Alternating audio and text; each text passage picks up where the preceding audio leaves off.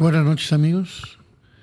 Nuevamente a través de la plataforma Conciencia Radio nos encontramos el día de hoy para dar inicio a un nuevo programa dentro de nuestra programación que se llama Saludablemente. Este, este programa lo llevará a cabo nuestro amigo el doctor Luis Armando Hernández Baltasar. Es médico con una especialidad en medicina homeopática, tiene maestría en psicoterapia ericksoniana, experto en medicinas alternativas, como la medicina ayurveda, la medicina tradicional china y acupuntura. Kinesiólogo, perito en diagnóstico metabólico y nutrición con más de 20 años de experiencia en el área de las alternativas médicas y las terapias complementarias. Así como practica la meditación, yoga y medicinas ancestrales. Fue presidente de la Asociación de Kinesiología en México, la AMEC, fundador del Instituto Mexicano de Medicina Integral CUNAP-AL y colaborador de Radio Centro, de las 1030 AM por 17 años en la sección de, la, de Medicina Alternativa. Muchas gracias Luis. la intención de este programa es hablar un poco acerca de lo que vas a estar tratando dentro de tu programa de una hora, saludablemente. ¿Qué nos puedes decir en general lo que vas a abordar? Eh, ¿Cuál es el tema que vas a manejar? Para que la audiencia sepa y te pueda sintonizar los días que te corresponden. Bueno amigo, pues eh, en, en este programa vamos a estar hablando sobre salud y creo que la salud tiene una rama muy educacional. Es decir, el que nosotros podamos tener una vida sana tiene que ver con que estemos aprendiendo constantemente diferentes cosas que nos van nutriendo y que a, veces para mí pueden resultar un poquito em, a lo mejor como lógicas o como simples, pero cuando platico con la gente me doy cuenta que, carecen de esta información. Probablemente uno cuando ya eh, está empapado mucho en el tema y habla con gente que también tiene que ver con, el tema de la salud, de la conciencia o a lo mejor de la espiritualidad, de repente llega un momento en el que sientes que, que, ya todo está dicho o, que la gente lo sabe, como que lo das por entendido pero de repente tienes una plática con alguien, con algún joven o con alguna persona que a lo mejor no está en este medio y, le resulta muy nutritivo, muy interesante este tipo de temas, estas pláticas que tenemos y sobre todo eh, lo he visto en los jóvenes, ¿no? que son gente que, está más ávida de, nuevas, de nuevas ideas, nuevos conceptos y aunque todo, toda la información prácticamente ya está en internet, en, diferentes plataformas. Em, muchas veces también hay desinformación o hay exceso de información que carece de, un sustento o, mala información también. ¿no? Hay, hay, gente desinformada que anda queriendo informar. Entonces queremos hacer un programa de salud que esté eh, con bases científicas y a la vez que sea accesible a todas las personas en un lenguaje, porque muchas veces los médicos también eh, hablamos como nuestro lenguaje médico y, la gente, pues a, lo mejor le da pena preguntar qué, significa o, ahondar, ¿no? Muchas veces como con esta... Eh, separación que a veces sentimos entre el médico y el paciente. Y aquí pues en este programa queremos hablar de una manera en la que todos podamos em, captar este mensaje y sin palabras tan rebuscadas o sin eh, cuestiones tan técnicas, que podamos ser de servicio para todas las personas que estén interesadas en su salud o en la salud de sus seres queridos, que quieran eh, mejorar o ampliar su visión sobre esta relación que hay entre el cuerpo y la mente y todo lo que tenemos que hacer para vivir mejor, para vivir más años con más salud, porque fíjate que una de, las cosas que, eh, no sé si, decirlo así como que me duele un poquito, es que cada vez conozco más gente que no quiere vivir muchos años. Cada vez conozco más gente que dice, no, yo no quiero llegar a los 90. O sea, como que la, la, idea de ese pensamiento o la afirmación que están haciendo es como yo me quiero morir antes de los 90. Y yo no veo ninguna razón por la que la gente quiera hacer eso, más que el, el miedo al deterioro físico, el miedo a la dependencia, a depender de otra persona para sus cuestiones básicas, el miedo a la enfermedad. Entonces, para mí, el, vivir muchos años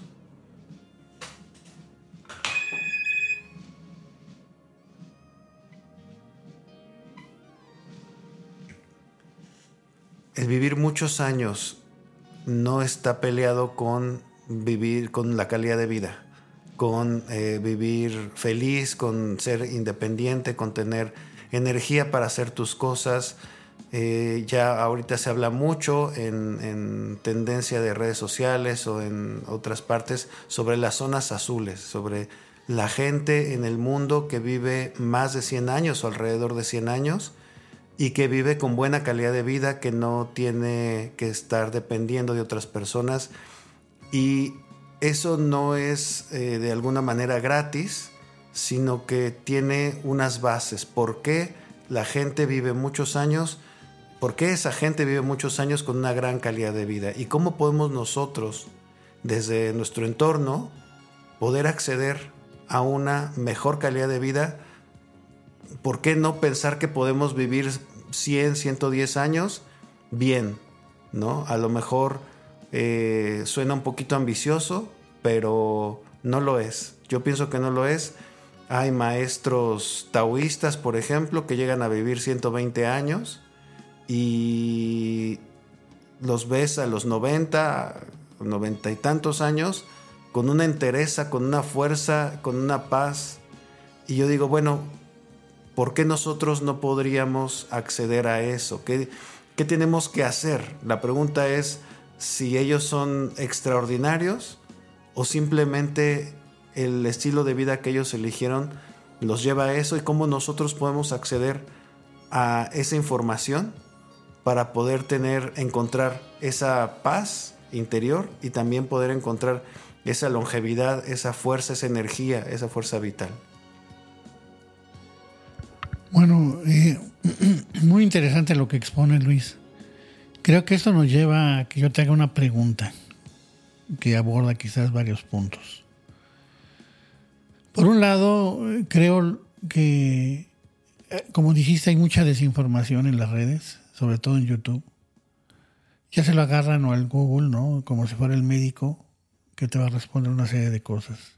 Si bien hay información seria, en su mayoría hay información excesiva, con mucho, mucha tendencia a ciertas cosas, y la gente se basa en eso, sin haber sido todavía diagnosticados por un experto, por un médico. Por otro lado, otro, se extiende mi pregunta o observación a ese punto que es al final, que se rehuye al, al problema de salud, al deterioro. no me quiero ver en esas condiciones, da pena, es extremo, no me gusta, etcétera. Tratar de evitar. es un mecanismo psicológico muy normal, ¿no? Tratar de evitar el dolor, la, la pena, la vergüenza, la enfermedad que te va acabando. Pero es muy nuestro que así suceda, por eso quieren todos, ¿cómo quieres morir en un infarto en la noche sin que yo sienta? Y eso evidentemente no está escrito. Si así fuera, bueno, pues qué bueno, ¿no? Si así es tu deseo. Pero aquí la pregunta se extiende a que las, llamadas medicinas complementarias o alternativas te pueden mejorar mucho ese estado de salud que generalmente la medicina tradicional alópata ¿no? eh, solamente ve eh, y ataca el problema del dolor o el malestar que tienes y voy precisamente con ellos para que me quiten el dolor inmediato. Y las medicinas complementarias no son así. Hay como una especie de medicina preventiva, ¿no? Un cuidado para antes. Y cuando ya te da algo, es un seguimiento incluso de ser más consciente de tu enfermedad o el padecimiento que tengas. Por eso la pregunta va en eso, no en ese tono. O sea, sí se puede mejorar los años, sí, claro, pero evidentemente desde ahorita ya, ¿eh? cuando estás en plenitud de vida, debes de empezarte a cuidar, ¿no? Sí, mira, de, ahora sí que, son como varias preguntas en una. La primera sobre la información que hay o, la gran cantidad de, información. Eh, mucha información de la que hay es como muy básica y no profundiza, es muy superficial. Entonces tenemos que buscar esta información que realmente nos ayude a cambiar o a transformar nuestra vida. Ahora, yo creo también que el, caso es individual, o sea, la, medicina, lo dijo Hipócrates y lo dijeron muchos médicos y sabios antes que él, y hablo como cientos de años antes de Hipócrates, que no existen enfermedades sino enfermos, o dicho de otra manera, em, la, enfermedad solo es un nombre. Si yo, como, paciente o una persona diabética, quiere investigar sobre la diabetes, se va a topar con un problema que es que la diabetes es solo un nombre para un conjunto de síntomas, pero cada persona es un caso único y además no existen dos personas con diabetes iguales.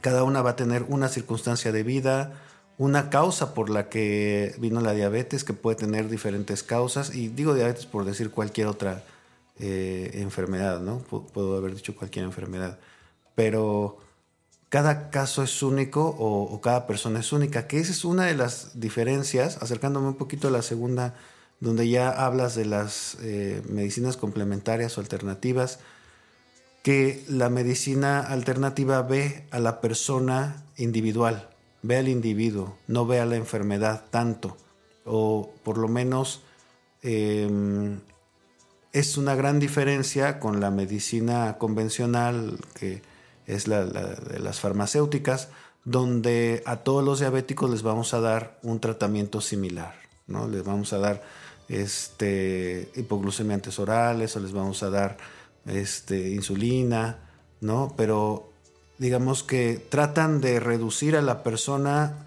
para que todos puedan encajar en ese rubro. En cambio, la medicina alternativa ve a la persona, que eso es un lujo que, la medicina convencional no se puede dar. Eh, entonces, creo que ahí está un gran complemento, pero sí tenemos que entender que la medicina convencional no es suficiente y no está siendo suficiente y no está siendo suficiente para mantener a la población sana. No está siendo suficiente porque aunque se hacen muchos esfuerzos por hacer un tipo de medicina preventiva, y de esto que hablamos sobre la educación, que la, medicina tiene mucho que ver, o más que la medicina, la salud tiene mucho que ver con la educación, finalmente eh, falta verlo desde una perspectiva más amplia, más holística. Y esto es lo que hacen las terapias alternativas y complementarias o las medicinas alternativas, que desde cientos de años atrás, como la medicina tradicional china, como la medicina ayurveda, ven al individuo como un... Eh, ven sus aspectos individuales y también ven su interrelación con su entorno que eso es algo que también la medicina convencional no hace mucho. Cuando un paciente está enfermo, tú te, preocupas por tu paciente, pero difícilmente le vas a preguntar cómo se lleva con su familia, qué está pasando en su casa, eh, si tuvo algún, pues alguna decepción, algún susto, algún evento traumático, algo que le esté afectando en este momento y puede ser un, evento de tiempo atrás, no sé, hasta un año, dos años, 10 años atrás y a veces en el interrogatorio o en, esta charla de... no, me gusta, se oye fea la palabra interrogatorio, ¿no? Pero bueno, así la usamos los médicos. eh, en la jerga médica, pero pues eh, para mí es como una charla y yo les digo, yo doy clases en la escuela de medicina, de medicina y homeopatía a nivel licenciatura y les digo a mis alumnos, lo primero que tienes que hacer cuando tienes un paciente enfrente es conectar con él. Y conectar con él significa tener interés, que te importe la persona no, no sus enfermedades, no su diagnóstico, sino como persona. Y eso difícilmente lo puedes hacer en una medicina institucional donde tienes máximo 20 minutos o 15 minutos o 10 minutos inclusive a veces. Digo, el tiempo promedio de consulta en una institución es de 11 minutos. Entonces, en ese tiempo no puedes conocer a la persona no puedes conocer a tu paciente, no puedes saber qué es lo que le está pasando.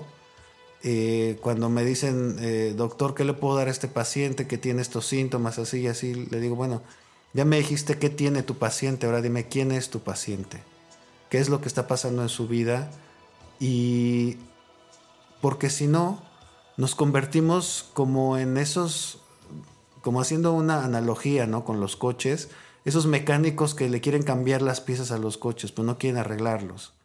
Entonces, queremos verlos así como que vamos a cambiarles eso que está mal, pero no vemos el trasfondo de qué está pasando. ¿Qué está pasando que lo llevó a esa enfermedad y poder cambiar eso? A veces se puede, a veces ya es muy tarde.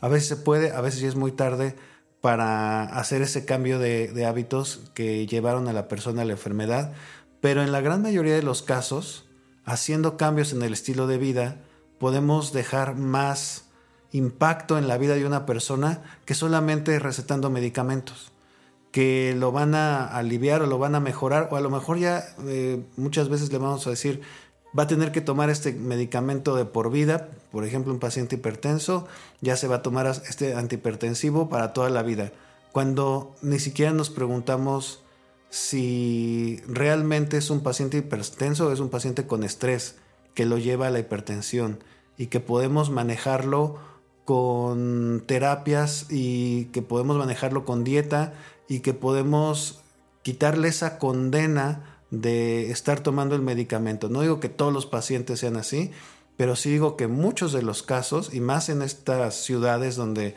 estas grandes metrópolis donde, donde vivimos en, un ritmo de vida más acelerado, con estrés, eh, ¿para qué condenar a un paciente a estar tomando un medicamento toda su vida cuando haciéndole recomendaciones y escuchándolo y a lo mejor si yo no si yo soy médico pero no soy psicólogo pero conozco un buen psicólogo que lo puede ayudar derivando porque así como derivamos al paciente al cardiólogo al, oftalmólogo porque como médicos a lo mejor no podemos abarcar todo sí podemos mandar eh, o recomendar al paciente que vaya y haga tai chi que vaya y haga yoga o que vaya con un psicólogo y que tome terapia y eso va a, sanarlo realmente, a, hacer que cambie la causa de su enfermedad.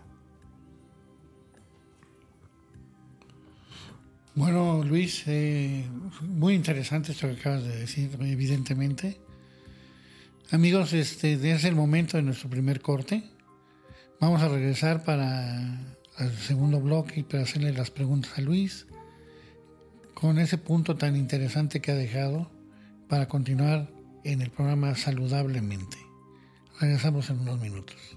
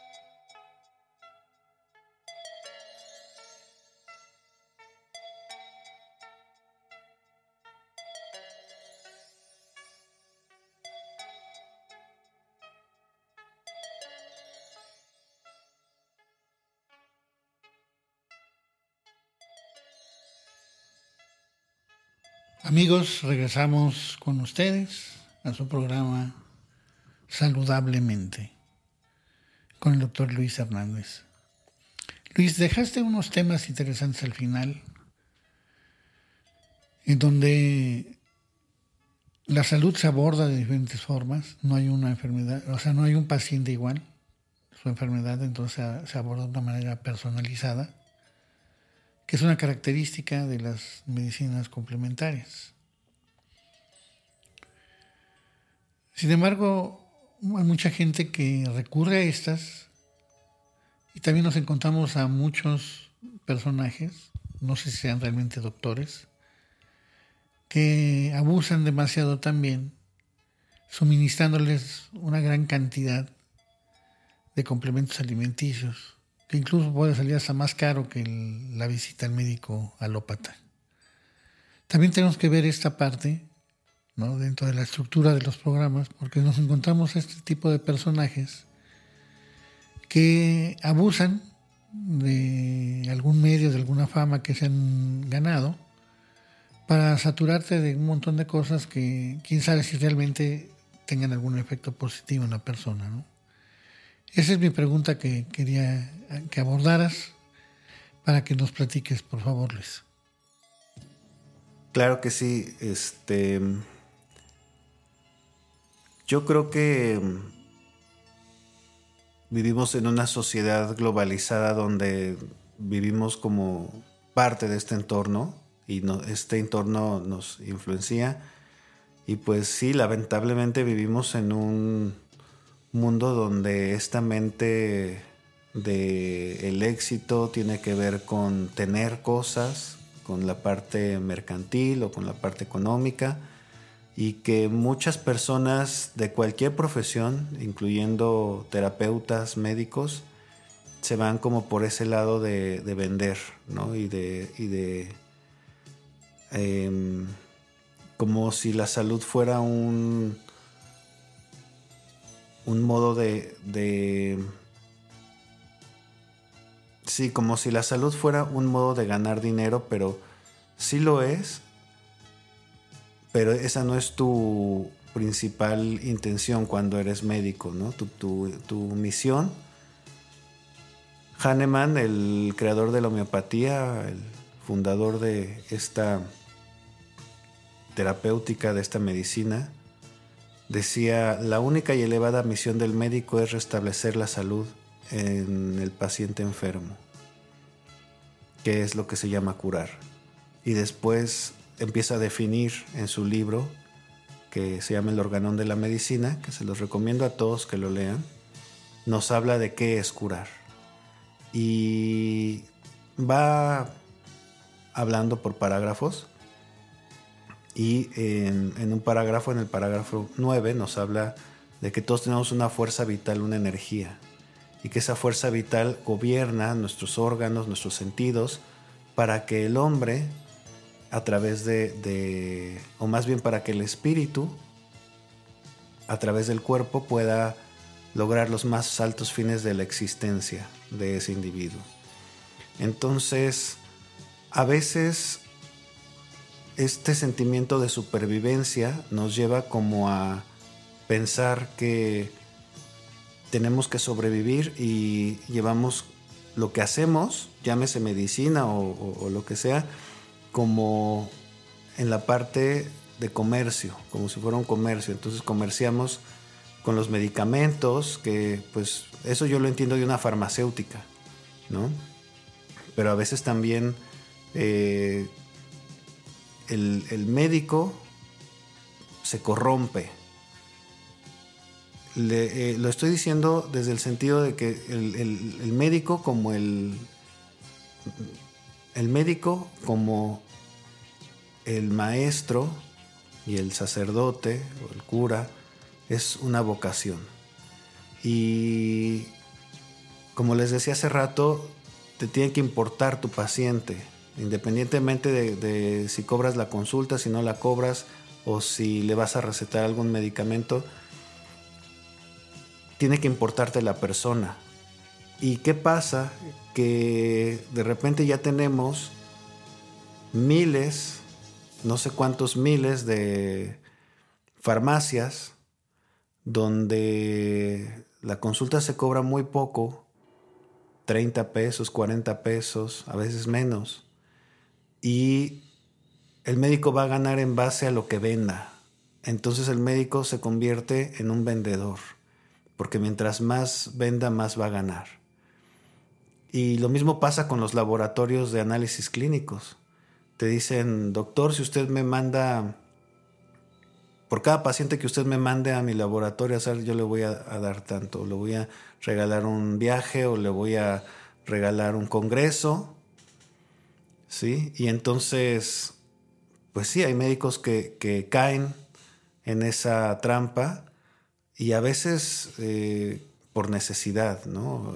Los recién egresados, por ejemplo, que buscan médicos recién egresados de la facultad que pasaron siete o diez años estudiando medicina y de repente se encuentran con un campo laboral saturado donde la consulta cuesta 30 pesos y, y entonces caen en esta trampa de tengo que hacer algo para ejercer mi profesión y entonces me voy a asociar con una de estas farmacias para poder trabajar, ¿no? Para poder vivir, que es esa parte de la supervivencia, que todos tenemos, esta parte del cerebro reptil, hablando de que tenemos tres cerebros, tenemos un cerebro que nos, nos va a va a dominar entre los tres, que es la supervivencia. Siempre vamos a, a privilegiar la supervivencia en todos los casos. Entonces, a veces este sentimiento de, supervivencia nos lleva a, corrompernos en cuanto a, perder nuestra vocación.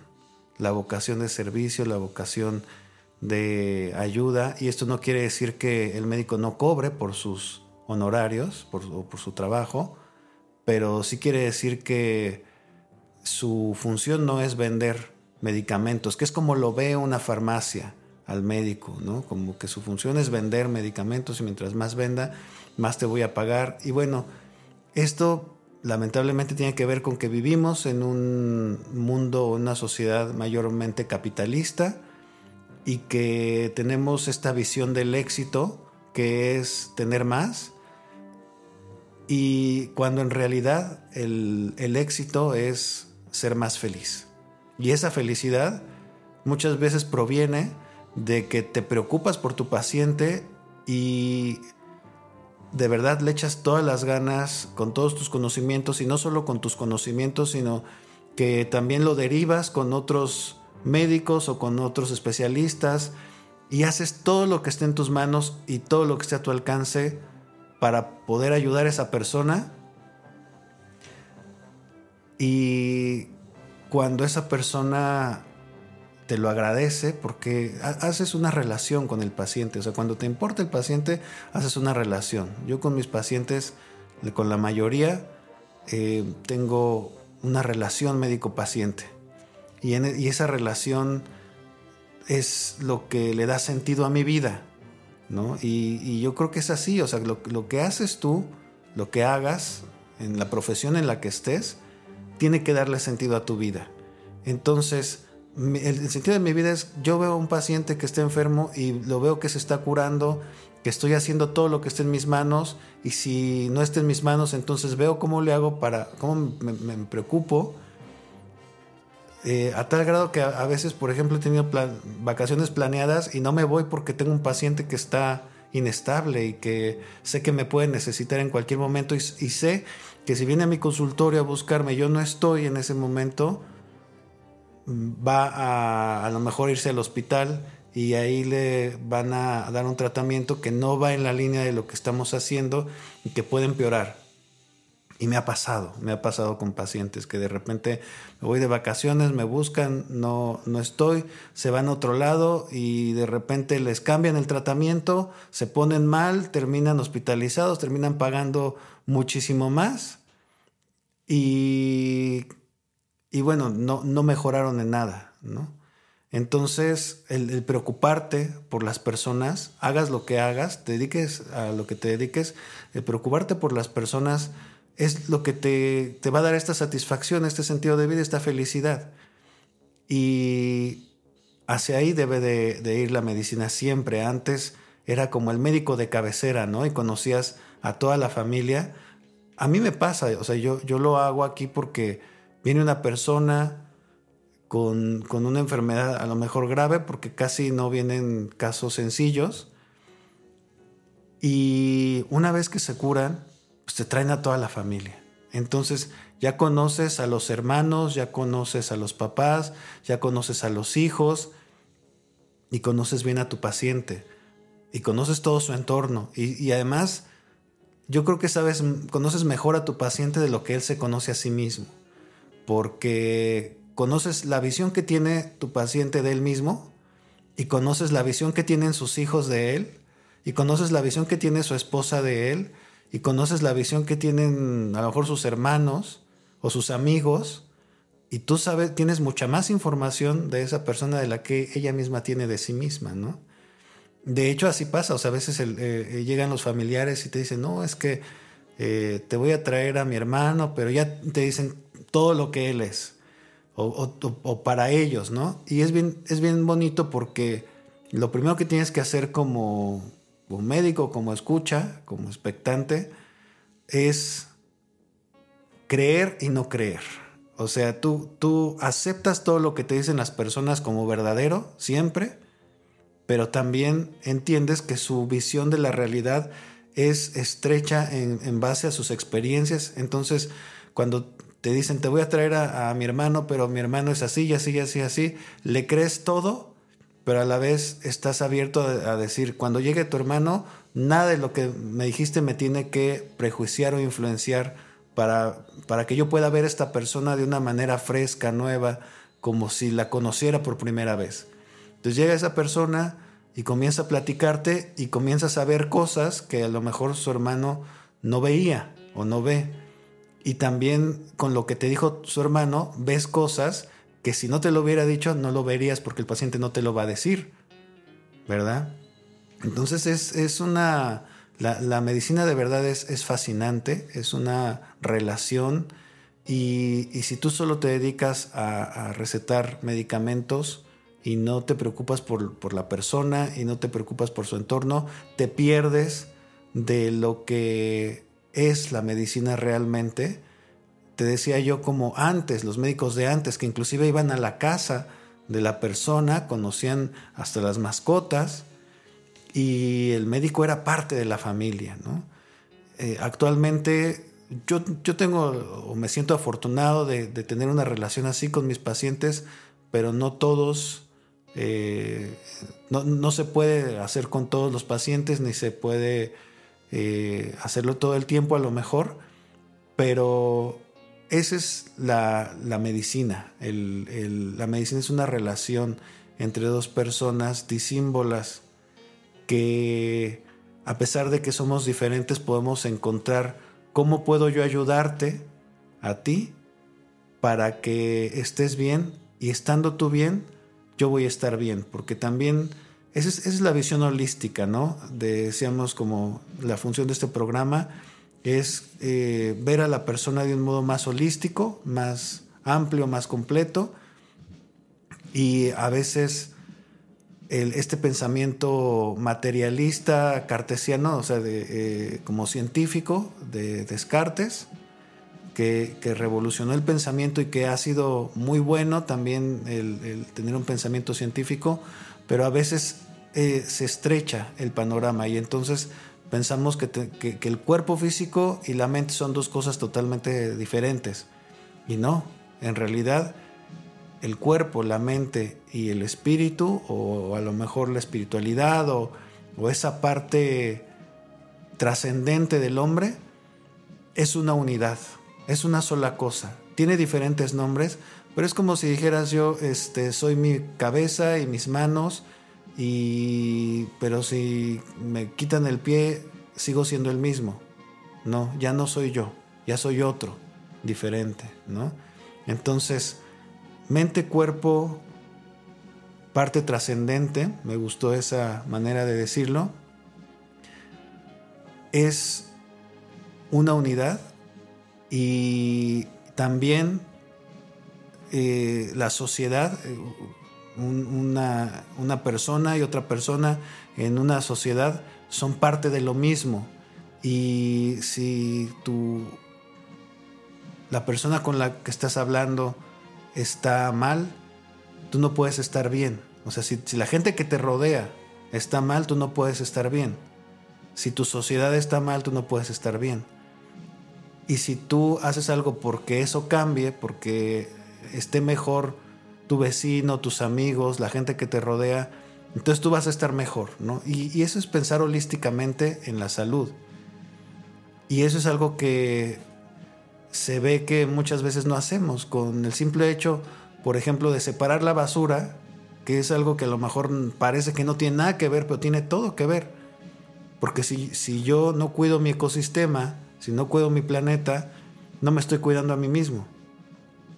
Entonces, desde separar la basura, desde hacer composta de tus alimentos, y no se necesita tener un jardín, por ejemplo, para hacer una composta, que es una de las maravillas que también la modernidad nos da, que ya tenemos soluciones para muchas cosas, solo hay que tomarlas, ¿no?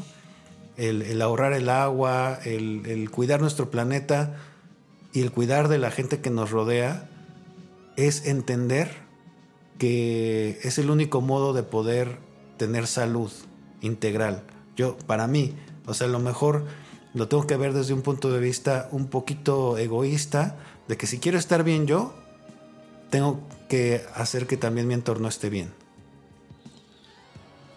Bueno, Luis, eh, claro, claro que sí, eh, creo que es el tema de tu programa, ¿no? O sea, hacer, tener una salud plena tiene que ser, tiene que ver con una mente sana, una, una espiritualidad esa trascendencia clara.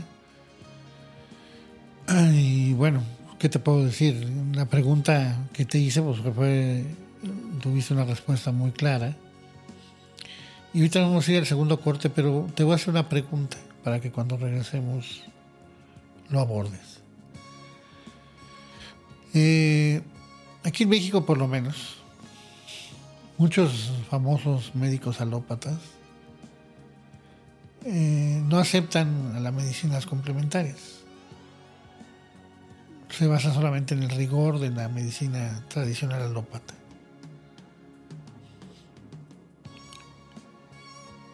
Y me ha tocado conocer a una persona, un médico así, que cuando él le tocó estar enfermo, solamente hasta ese momento pudo dimensionar toda esa parte que has venido hablando de esa relación, de comprender o hacer consciente su enfermedad y ver que no es solamente un mal funcionamiento físico, sino que repercuten o están incluidos otros factores de su modo de vivir, incluso su forma de pensar. Entonces, cuando regresemos del corte, te me puedes responder para todos los que nos van a oír esa, por favor, esa pregunta, una respuesta. Claro que sí. Claro que sí. Y además, eh, quiero decirle a nuestro auditorio que este programa es para ustedes y también de ustedes. Entonces, quiero exhortarlos a que nos hagan preguntas a través de la página de este programa o a través de las redes sociales o por el medio que ustedes gusten, nos hagan sus preguntas para que podamos hacer este programa en base a sus intereses, en base a lo que les inquieta, en base a lo que les gusta o lo que les disgusta. En base a lo que ustedes nos vayan diciendo, vamos a ir armando también estos programas para que podamos dar respuesta y podamos interactuar con ustedes. Entonces me, da, me va a dar mucho gusto eh, saber y recibir sus, sus preguntas. Amigos, nos vamos a nuestro segundo corte y regresamos.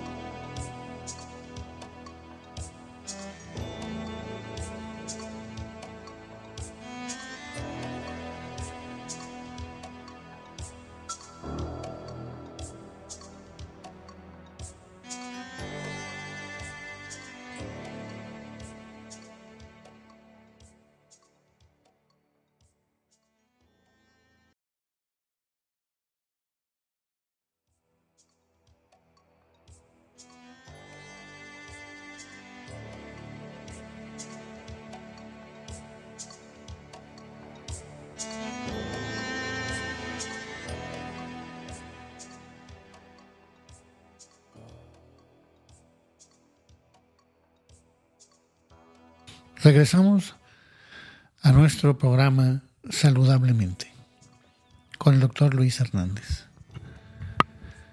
Y para poder eh, darle seguimiento a lo que el doctor comentó, nos pueden contactar a través de la página Radio Conciencia, como lo tenemos ya en la red. Pueden visitarla, obviamente, la página Radio Conciencia, radio.conciencia.mx. Ahí eh, hay un chat y si así fuera para que sea directamente, váyanse a la sección de conductores. Ahí viene el doctor Luis Armando Hernández y van a ver qué redes tiene para que se puedan comunicar directamente con él y así que él pueda abordar el programa o, un tema específico y darle respuesta a sus preguntas y dudas. Bien, escuchamos entonces Luis tu respuesta a la pregunta que hice casi al final del corte. Estábamos hablando de lo que piensan los médicos alópatas sobre las terapias alternativas y sí, yo creo que hay muchos médicos que no conocen las terapias alternativas.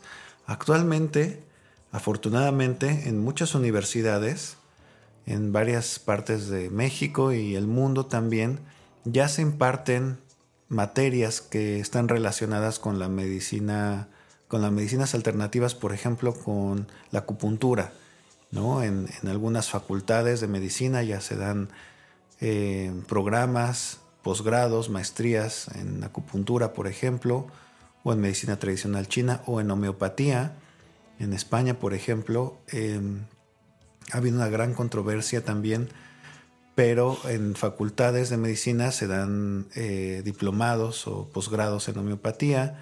En México, por supuesto, en el Instituto Politécnico Nacional y en otras escuelas de posgrado. Hay tres escuelas de posgrado para médicos, o sea, tienes que primero ser médico, haberte titulado, tener tu cédula y después puedes acceder a la especialidad en homeopatía. También hay maestría. Y a lo que voy es que muchos médicos rechazan las terapias alternativas por ignorancia. Cuando no conocemos algo, a veces lo más fácil es descalificarlo, decir eso no sirve y es precisamente por ignorancia o también por malas referencias que también existen y es una realidad de lo que hablamos también eh, más o menos a la mitad del programa de este mercantilismo dentro de la salud donde sí existen eh, productos milagro que la gente vende y muchas veces estas personas ni siquiera son médicos o terapeutas que tengan una buena formación. Y pues lamentablemente hay gente que está queriendo hacer medicina o queriendo simular que es un profesional de la salud cuando no lo es y que esto desprestigia a las terapias y a la medicina alternativa. Es decir, em, Habrá alguien que tomando un diplomado de seis meses o a lo mejor hasta de un fin de semana ya crea que sabe homeopatía y que puede recetarla cuando en realidad pues para ser médico homeópata tienes que estudiar una licenciatura que obviamente te va a tomar cinco años y en su defecto si ya eres médico tomar dos años y medio de especialidad o mínimo dos años de especialidad. Entonces una persona que ya sabe sobre medicina tiene que estudiar dos años para llamarse o, ser homeópata. Pues imagínate qué puede aprender una persona que no tiene conocimientos de medicina, que no tiene conocimientos de fisiología o de la salud y que estudia seis meses o un diplomado o ahí los fines de semana ¿no? Y eso está muy bien, que, estudien y que sepan, pero lo que no está bien es que piensen que ya son profesionales de la salud y que ya son homeópatas porque no lo son. Y que entonces este tipo de personas que estudian diplomados y que ya se venden como profesionales de la salud, pues son los que desprestigian y los que crean este caos. Yo creo que la base de, las medicinas alternativas también es el estudio, el, aprendizaje, la, la formación y algo también que es muy interesante de las medicinas alternativas es que debe de ser una formación, no solo la información, no solo el conocimiento teórico, ¿no? Tiene que ser también una vivencia. Y esto, esto también yo se los inculco mucho a mis alumnos de medicina, estos futuros médicos que les digo, tiene que haber congruencia. Tú no puedes decirle a la persona que deje de fumar si tú fumas. No le puedes decir al, paciente que haga dieta si tú no, no comes lo que debes y estás obeso. ¿no? Si no hay esa congruencia, ¿cómo puedes tener autoridad moral? Y si tú no procuras tu salud, ¿cómo puedes tener la, la fuerza para poder ayudar a alguien? No solo la fuerza moral y la fuerza, este, sino esa convicción. O sea, ¿cómo puedes tener esa convicción de decirle a alguien, cuídate cuando tú no te cuidas? Y creo que eso, es uno de los fallos más grandes que ha habido en nuestro sistema de educación de medicina, porque los médicos muchas veces son sometidos a periodos prolongados de ayuno, a, a, periodos de estrés muy grandes.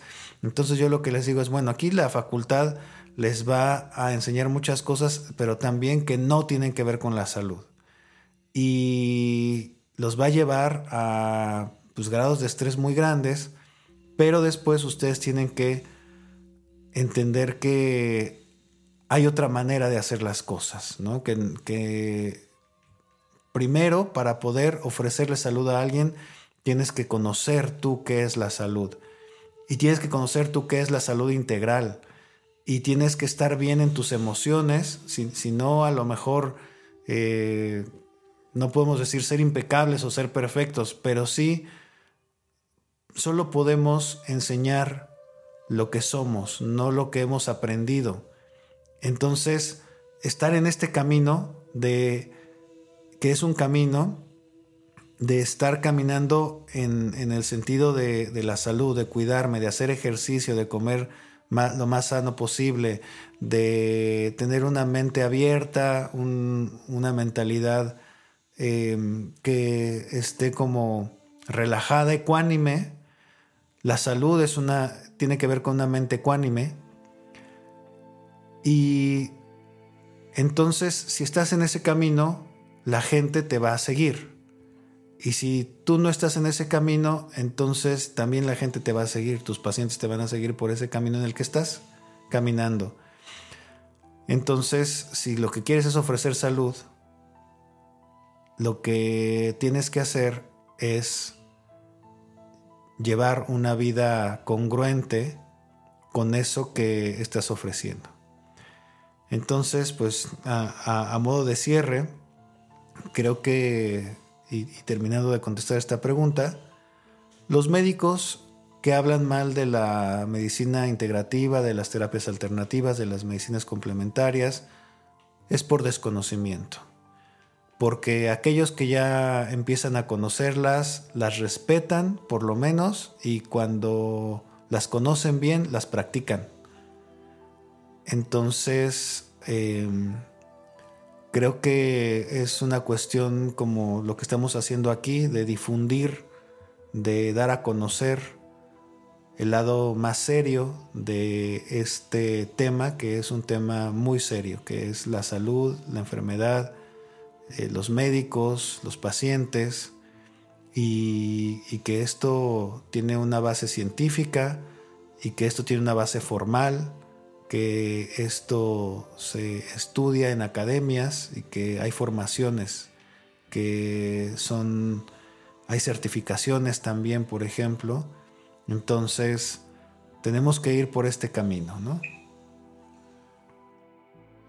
Perfecto, Luis a todos nuestros amigos que han escuchado este programa saludablemente.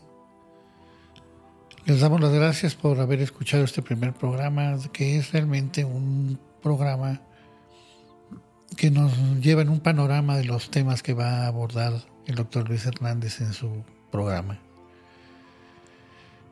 A nosotros no nos queda más que dar a ustedes las gracias por habernos escuchado en la plataforma Conciencia Radio, repitiendo pues la página radio.conciencia.mx.